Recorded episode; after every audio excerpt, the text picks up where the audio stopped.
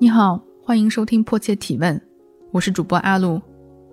这是一档公开讨论心理健康的节目，我们试图通过更多的公共讨论，去除对心理健康问题和心理咨询长期以来的污名化，打破让我们感到愧疚、羞耻、脆弱、挣扎的那些偏见和污名。我们试图探讨那些生而为人体验到的复杂感受。那我也向大家介绍一下我自己。我是一个独立职业的心理咨询师，目前受训于伦敦塔维斯托克国立治疗中心，同时我也在伦敦塔维斯托克关系中心和 NHS 西伦敦区治疗中心提供心理治疗服务。我相信心理咨询当中使用到的很多工具和视角是可以有效的帮助到每一个人的，也希望这些工具和方法是可以被更多的人所了解、所使用的。在这档节目当中，我会从一个专业从业者的视角，从理论和临床结合的角度，为大家提供更多维的、从不同角度切入自身的方式，让我们得以更深入的理解自己、接纳自己、爱上自己。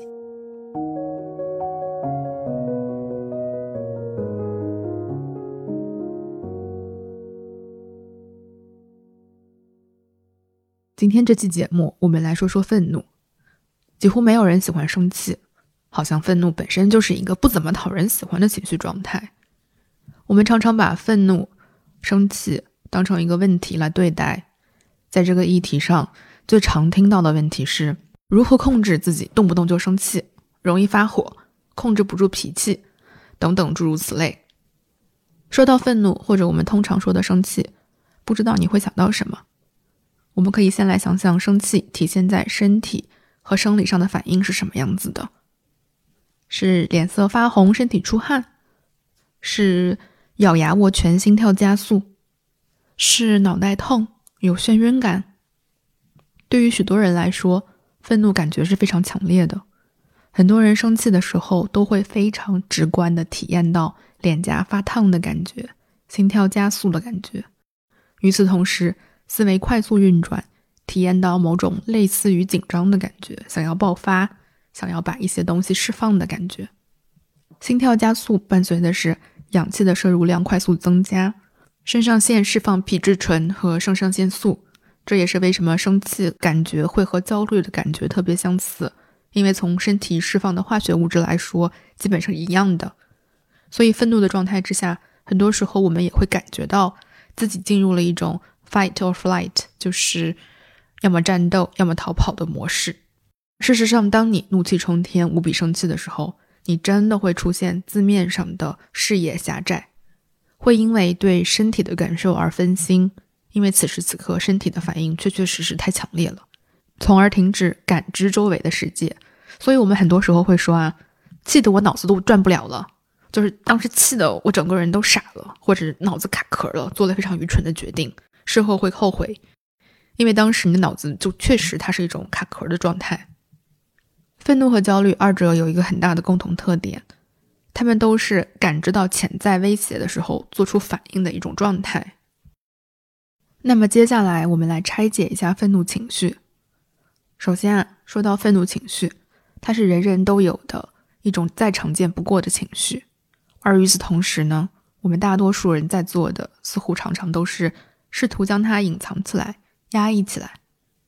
如果我们仔细回味一些让我们生气的场景，虽然这个事情本身听起来很反人性，因为这些一般都是我们不愿意回忆的场景。我们可以把令人生气的事情粗略分成两大块儿：一种是我的边界被破坏了，比如别人随便拿了我桌上的东西，没有询问，没有告知；比如过年的时候根本不熟的亲戚非要过来问我的婚恋隐私。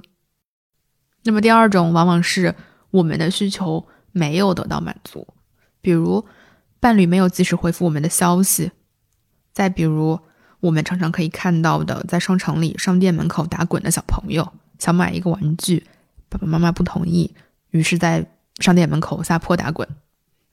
有很多时候，在这样的场景之下，我们会用不高兴来表达，我们会说啊，我没有生气啊，就是不太高兴。好像生气这个词或多或少的会让我们想要避开，觉得它带有太多的攻击性，很多人也以不生气为荣，会说自己对很多事情无所谓，不爱生气，很随和。普遍来说，对愤怒和生气，大家是带着比较负面的偏见的。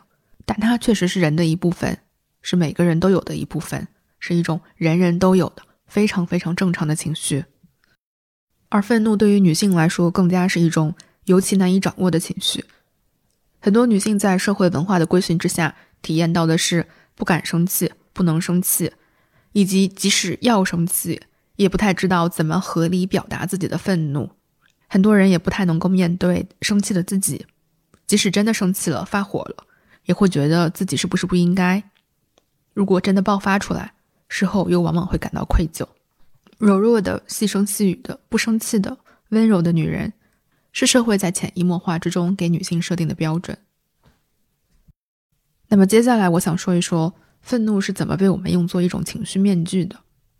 愤怒作为一种 secondary emotion，也就是一种刺激情绪，或者说是二级情绪。这意思就是它像是奶油蛋糕表面的一层油脂，掀开这层油脂，底下是可以挖到其他东西的。也因此，愤怒本身它是一个 unworkable 的状态。它之所以 unworkable，就像它本身回到我们这个奶油蛋糕上面的一层油脂，这层纸你是不能吃的，一定要揭开这层纸，去看看之下是什么，我们才能和它之下的那个东西工作，是下面的那个奶油蛋糕才可以吃。那么，如果我们带着好奇心和想要理解的动机，慢慢拆解，就能把这些感觉打开。比如，也许我生气是因为别人忘记了我的生日，那在这个时候，其实我感觉到的是你似乎不在乎我。也许我生气是因为你们聚餐没有叫我，那么我感觉到的是我有点怀疑我们的关系，你们是不是其实根本不喜欢我？你们是不是在把我排除在外，在孤立我？也许我生气是因为妈妈不停的唠叨我琐碎的事情，那这个时候的生气其实是因为我感觉到。你们根本没有把我当做一个成年人来看，没有尊重我的能力。愤怒作为一个情绪面具，它遮挡和保护的是那些更脆弱的情绪，比如不被尊重的感觉、脆弱的感觉、痛苦、内疚、羞耻、恐惧、悲伤。往往我们在生气的时候，生气的并不是这个事情本身，而是在这个事情之后，我们感受到了什么。但矛盾的是，我们常常可以观察到的是，人们对着一些奇怪的事情生气。而不是去说那些造成他们生气的真正的原因，比如说在亲密关系当中责怪对方没有买自己喜欢的某个口味的好吃的，因此情绪大爆发。但实际上在生气的是对方对自己不够在意，感觉到自己不够重要，和自己确实没吃到那个特别喜欢的口味的遗憾和不满足。所以生气和愤怒的这个感觉是在拆解之后。才能够被关系中的另一方所理解的，对方知道了，在这个生气背后，你其实感觉到的是什么，你们的关系才有可能进一步的沟通和互相关照。愤怒是盔甲，也是武器。愤怒保护和为之战斗的是那些底层的、更脆弱的、更容易受伤的感受。你想想看哦，如果打仗的时候有什么东西，它进可攻，退可守，那这个东西是不是太好用了？如果我们在打游戏，那我们是不是会经常使用这个技能呢？一举两得嘛。所以也就不难理解，为什么我们在生活当中那么自动化的喜欢用生气作为一个情绪面具，因为它的性能确实了得啊。很多大人会在愤怒的时候感到不安，因为在他们的成长经历当中，可能有无数次因为发脾气被惩罚、被贬低的经历。比如养育者可能在成长过程中常常说类似于。你生气又有什么用呢？我看你在家挺横的，在外面怎么不敢厉害之类的话。我在这里之所以说是大人，是因为小朋友们往往并不会对自己表达愤怒感到不安。不信大家可以观察一下，身边的小小孩都是怎么毫无包袱的生气的。再想想看自己作为一个大人，为什么生气会变得这么困难？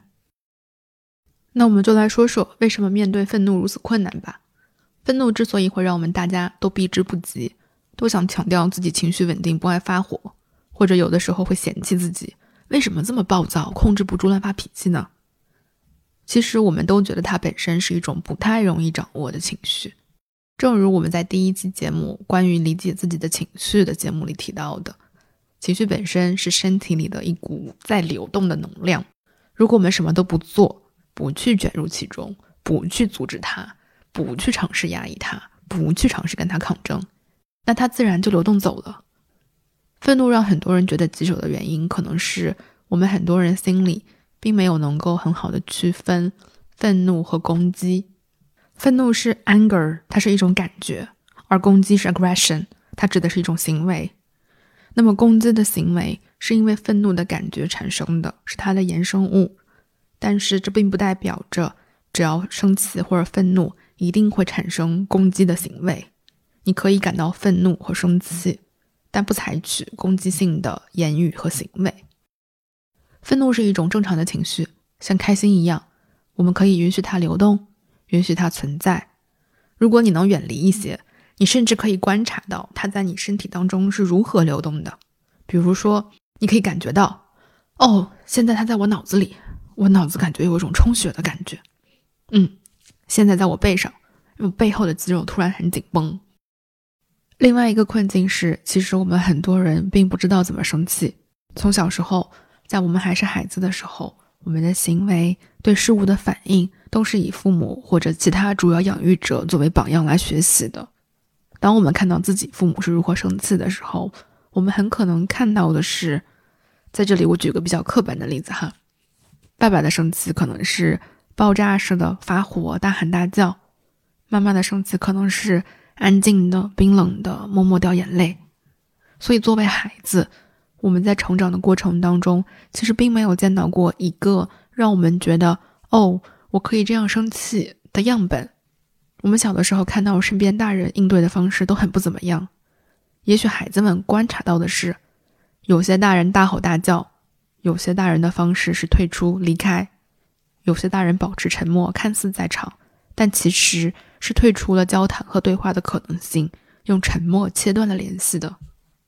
甚至很多时候，在成长的过程当中，我们自己有很多被这种不合理的愤怒发火的方式伤害的体验。如果我们继续使用前面那个刻板的例子，那可能就是爸爸在对妈妈大喊的时候，其实作为孩子感受到的也是受伤的、害怕的、不知所措的。而比如妈妈生气了，在和爸爸冷战，他不说话，是一种冰冷的沉默的状态的时候，那作为孩子，我肚子饿了，但是妈妈不给我烧饭的时候。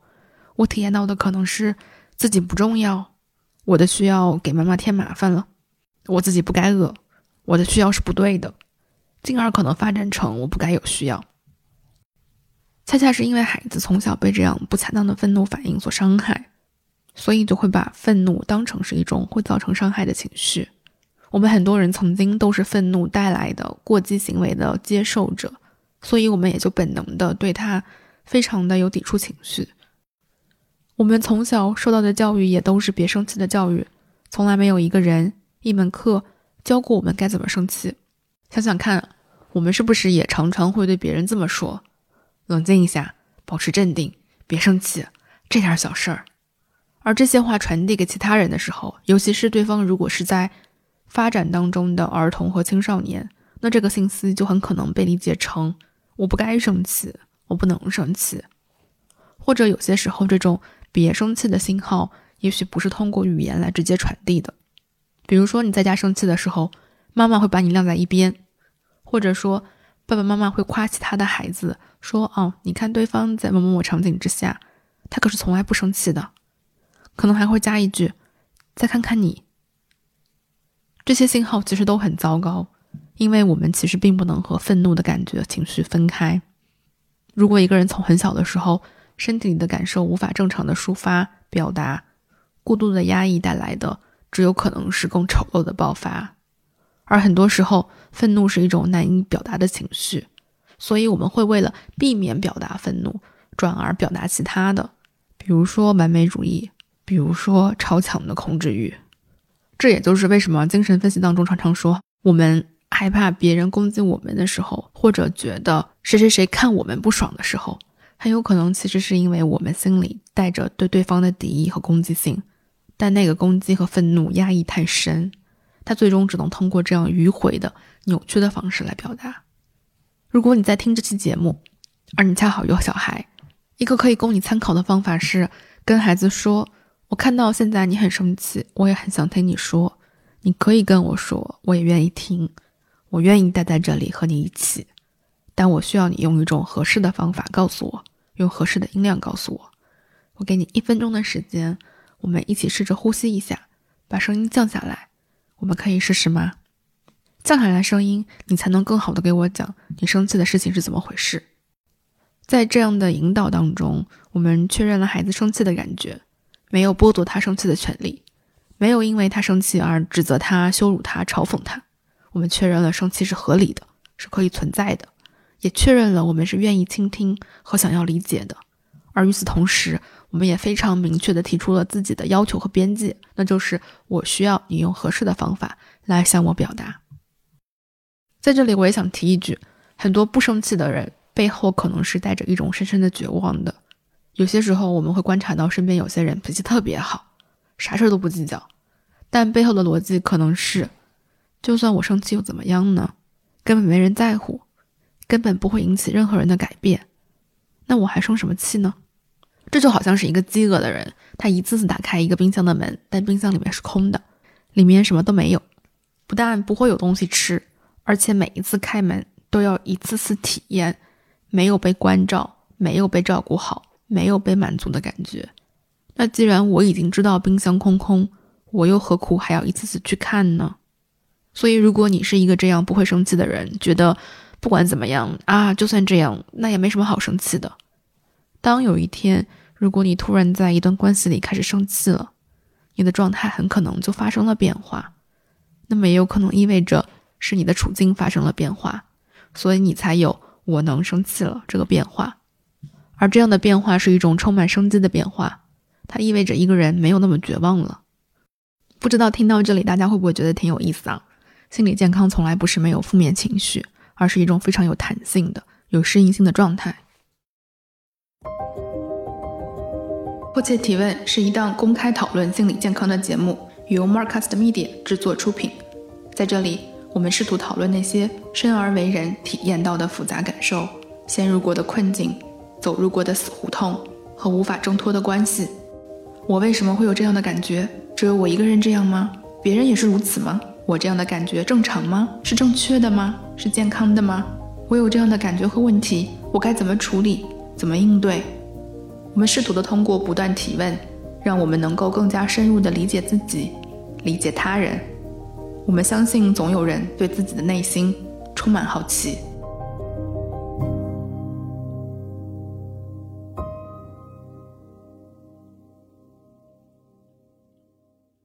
那么接下来，我也想转过来看看硬币的另外一面。愤怒无疑，它是一种力量。在历史上，很多变革的时代都是群情激愤的时代。愤怒会推动我们做出努力，促成改变，会推动我们追求公平正义。去追求我们自己心中想要追求和营造的生存环境，也有很多创业者在创业初期有过把愤怒转化成力量的体验。比如，我这个烂软件用起来怎么老卡呢？我要自己做一个。我自己也能很明显的感觉到，当我因为一些事情特别生气的时候，我能日写万字，创造力爆表，生产力直冲天花板。大家也应该都记得，在 COVID 期间，很多人因为目睹很多匪夷所思的事情发生。而感到非常愤怒，当时一度有一种文艺复兴的感觉。在欧洲国家经历隔离期间，我们在网络上看到很多短视频，是一个个站在自己家阳台上拉琴的人、唱歌的人，还有大家在合作之下，一个小区的不同阳台呼应起了交响乐。而说到愤怒可以推动变革，可以激发创造力，那么我就不得不想到自古以来对女人的规训，比如不该生气，不许表达，不许女人生气。要求她们顺从，要求她们随父、随夫、随子，用贤妻良母这样的赞赏的头衔把她们框得死死的。不许女人愤怒，因为愤怒会推动变革啊。那么为什么不许女人表达呢？在精神分析的视角当中，表达本身是可以非常具有攻击的味道的。也许大家没有意识到这一点，但我们在无意之中使用的词，恰恰都证明了这些。比如唇枪舌战，对不对？所以，说话的女人一直以来都是遭受偏见的，被贬低的。比如，一个比较能凸显这个情况的例子，可能就是女脱口秀演员。愤怒在不同的性别当中存在的方式也略有不同。总体来说，愤怒的男性是容易被社会接受的，他们往往会被认为是更有男子气概的，听起来可以不那么负面。男孩子往往在小的时候会更被允许有愤怒情绪，两个男孩子打架也更容易被理解，大家会说啊，男孩子嘛。而他们从小就被默许可以拿起武器，可以打打杀杀，可以表达自己的愤怒和攻击性。而他们在这样打打杀杀的游戏过程当中，互相频繁表达攻击性的过程当中，也对把握自己的攻击性、如何和自己的攻击性相处的这部分积攒了一定的经验。与此同时，女性恰恰受到的是完全不一样的教育。她们从小没有被认为应该拿起刀、拿起枪，应该具有攻击性，应该不受限的打打杀杀向前冲。往往在女孩子成长的过程当中，是缺乏和自己愤怒。和攻击性相处的经验的，不知道如何使用自己的这一部分，就像现在一把手枪交到你手上，你很可能是想把它锁在抽屉里，因为它根本不能被你所用，你生怕不知道怎么搞的就伤到了自己，伤到了别人，这可能就是大多数女性面对自己攻击性的感觉。心理咨询师 Miriam Greenspan 在他的书里写道，他刚刚从学校毕业的时候，就曾经被他的督导提醒过。过量的愤怒出现在女人身上的时候，往往会让人觉得这是一种人格障碍的信号。你听听这上纲上线。在我们的社会教育之下，男人在社会化的过程当中被教育，对危险的反应往往应该是与之战斗，不要退缩；而女性呢，被教育的往往是对危险的最佳反应是逃跑或者试图缓解局面。我们从来不教女性反击。所以，焦虑和恐惧成为了女性在遇到危险的时候更常有的反应，因为通往愤怒和攻击的那条路早就在成长的过程当中被阻断了，那条路是一条不能走的路。女性当然也会愤怒，但由于社会化的原因，多维度的、多层面的、交错复杂的不同阶层的女性、不同年龄层的女性面对的复杂的规训，让许多女性无法意识到或者不能承认自己的愤怒。女性比男性会更常用其他情绪来掩盖或者转移愤怒，或者很多时候，很多女性也意识不到自己其实是愤怒的。昆士兰大学的研究员夏洛特·米勒博士在他自己的研究中就提到，在16世纪和17世纪，当时很多女性的处境非常糟糕，非常贫困，处于社会边缘，受到很多不公正的对待，被打、被吐口水、被忽视。很多这样的女性处在生存边缘，忍无可忍，加上反正一无所有，也没有什么可以顾虑的，会非常容易愤怒。但与此同时，当时社会的思潮相信，一旦这些女性屈服于愤怒，魔鬼就会出现，并且跟他们说：“啊，你生气了，我可以给你力量来行动。”这样的一种说法，就暗示着，一个女人一旦开始愤怒，开始诅咒，开始咒骂，就意味着她在和魔鬼结盟。被魔鬼作为工具。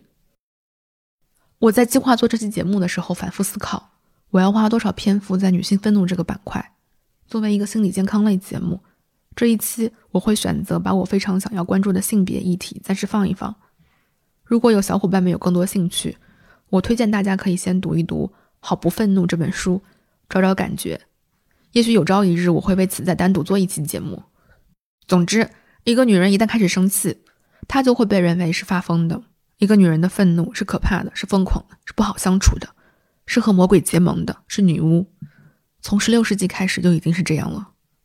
但在这里，我也想提一句：我们不难发现，在小说里或者影视作品里，坏女人那些负面的女性角色，往往都是性感的，因为愤怒和性本身都是生命力的展现。也就是说，二者追根溯源到根子上，它是一种力量。我不知道，在男人要求女人细腻、温柔、小家碧玉的时候，有没有想过，他们真的会喜欢一个被阉割的女人吗？一个不允许有自己欲望的女人吗？不过，也许他们想过，只是他们不 care。毕竟，男权社会往往意味着他们有办法，他们可以有不止一个女人。正如同 prostitution 的兴起，正是伴随着婚姻制度的出现的。那么，回到如何表达自己的愤怒，我们说情绪控制的时候。是以为自己控制的是情绪，但情绪是不能控制的。我们可以控制的是，当情绪被激发起来之后，我们自己的行为。当我们生气的时候，也许大爆发会很爽，摔东西、破口大骂，甚至采用一定程度的暴力。但风险在于，这些行为并不一定真的能够减少生气和愤怒的感觉，它也有可能会激发进一步更复杂的场景。事实上，如果在这一刻试着反本能的用一些新的方法来试试呢？比如暂停一下，因为情绪是暂时的。我们在第一期节目就提到了，一个情绪如果你不揪着它不放，一般它来得快，去得也快。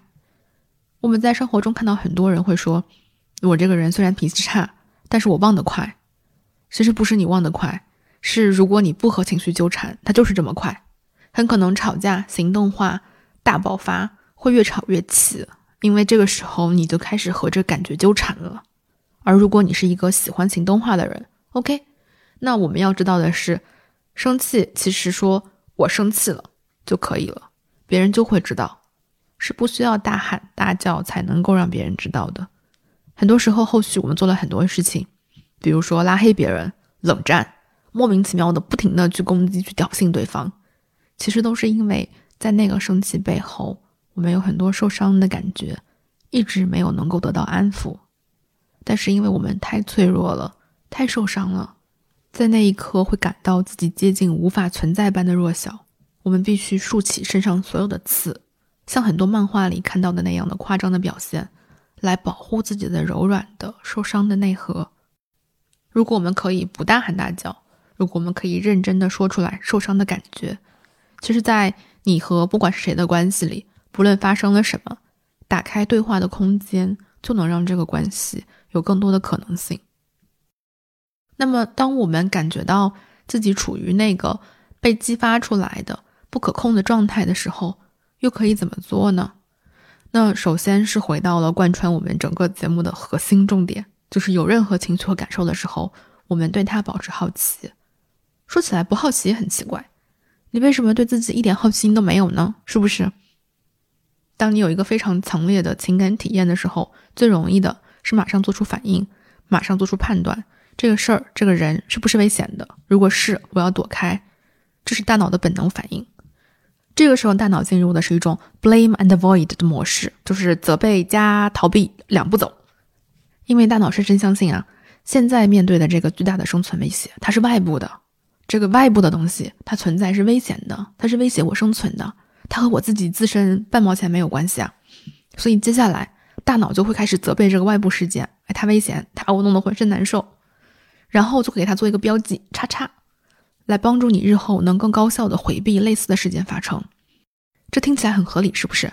甚至很符合我们当代的思潮，比如我们说什么有毒的父母、有毒的原生家庭、有毒的朋友或者伴侣，甚至在说这些的时候，好像是一种啊，为了我自己好。我必须要做出的选择，当然很多时候这个选择是正确的，但是我觉得这样切断式的做法我们可以使用，但要谨慎使用和尽量少用。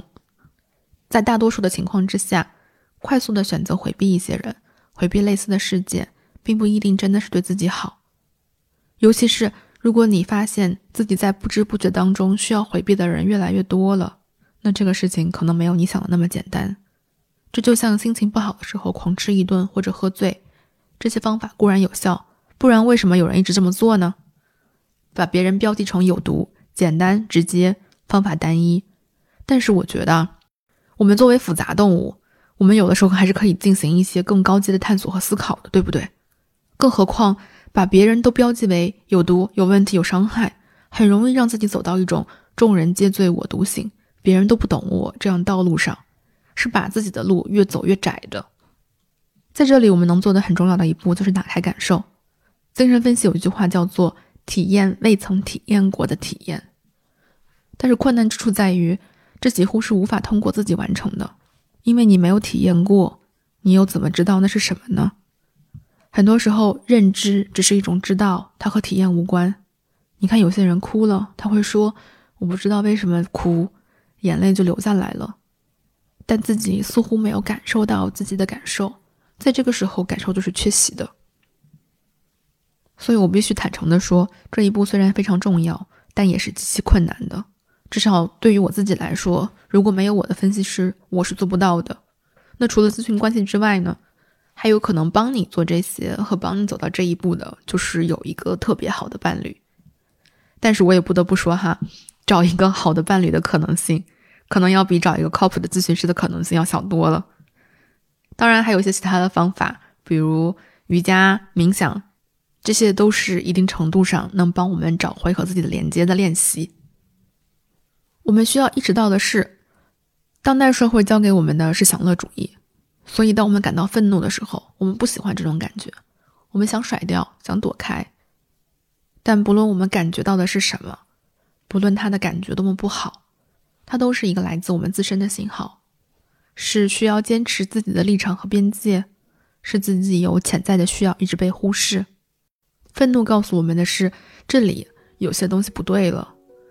而我们需要做的一些事情，就是去关注它和改变它和调整它和看看它怎么了。但现实当中，很多人一直在做的是躲开那个愤怒的感觉。只要我不去感受它，那我的生活就没问题。也有很多人认为愤怒是会摧毁关系的，而事实上，合理的愤怒是可以强化关系的。关系中重要的不是和谐，而是我们可以对我们不和谐的部分、不一致的部分容纳、探讨。互相看到、尊重。如果有一些是行为上的，那么我们可以磨合出一套我们合适的方式。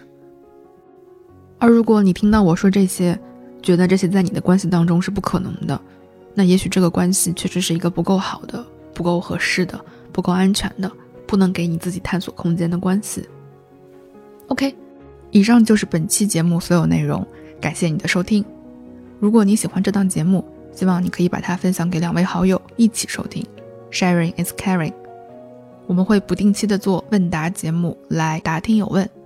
如果你有一些一直以来感到困扰的问题，欢迎你把它们写下来，发邮件至 Cathyli 点 p s y at gmail dot com，C a t h y l i 点 p s y at gmail dot com，邮箱地址我会写在 show notes 当中迫切提问由 marcus media 制作出品你可以在各大主流音频平台或播客客户端订阅收听这档节目我是主播阿露我们下期再见拜拜